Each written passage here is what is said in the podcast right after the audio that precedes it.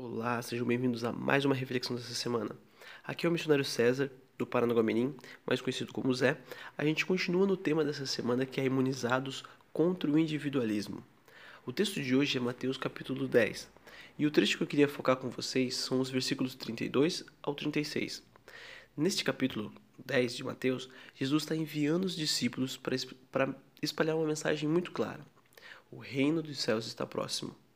Jesus também explica as consequências que virão deles serem seguidores dele e de estarem levando essa mensagem. Quando chega no versículo 32 ou 36, Jesus está falando aquela passagem bem pesada. Primeiro, de que quem negar a ele diante dos homens também será negado por Jesus diante de Deus. Jesus está apontando aqui para um comprometimento. Porque, falando do nosso coração humano, pecador, a nossa tendência é sempre querer ser aceito pelo mundo, é sempre ceder à pressão, é sempre querer satisfazer os nossos desejos. Por isso, Jesus pede para que a gente perceba, antes de qualquer coisa, que a vontade de Jesus, a vontade de Deus é incompatível com a vontade do mundo. Elas são totalmente opostas e eu terei que fazer sempre de novo uma escolha. Vou ter que escolher me comprometer com a palavra de Deus.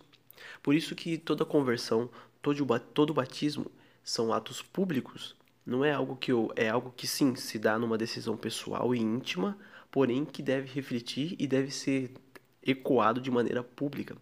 E isso gera obviamente exposição, vulnerabilidade, podemos dizer assim. E isso é bom, pois mais pessoas vão enxergar esse comprometimento meu e podem ser alcançados por essa mensagem do reino de céus, por essa mensagem desse Deus maravilhoso, Rei dos Reis, Jesus Cristo. Porém, isso deve ficar nítido. A mensagem de Deus é totalmente oposta ao mundo. Por isso, também depois, nos versículos seguintes, Jesus fala que ele veio trazer a espada. Por isso, o primeiro gesto de individualismo que se dá no nosso coração é o do querer ser aceito. Pois, por mais que pareça ser algo bonito e legal de eu ter pessoas à minha volta, no final das contas o foco está só no meu bel prazer, só no meu interesse de não gerar atrito, de ser vamos dizer assim, adorado. Por isso Jesus pede que o nosso coração esteja totalmente comprometido e que a gente esteja agora aqui, ó, abrindo mão da nossa vida, pois quem quiser salvar a sua vida a perderá. Por isso que a gente tem que lembrar, isso é algo que Deus opera no nosso coração. Humanamente falando, isso é impossível a gente conseguir fazer. A gente pode dar continuidade àquilo que Jesus já fez em nós, a conversão, o convencimento da palavra e um relacionamento constante com Deus faz com que a gente consiga, pela força de Deus e pelo agir do Espírito Santo, dar esses passos cada vez maiores de fé. Em Deus, em mim, eu estaria perdido.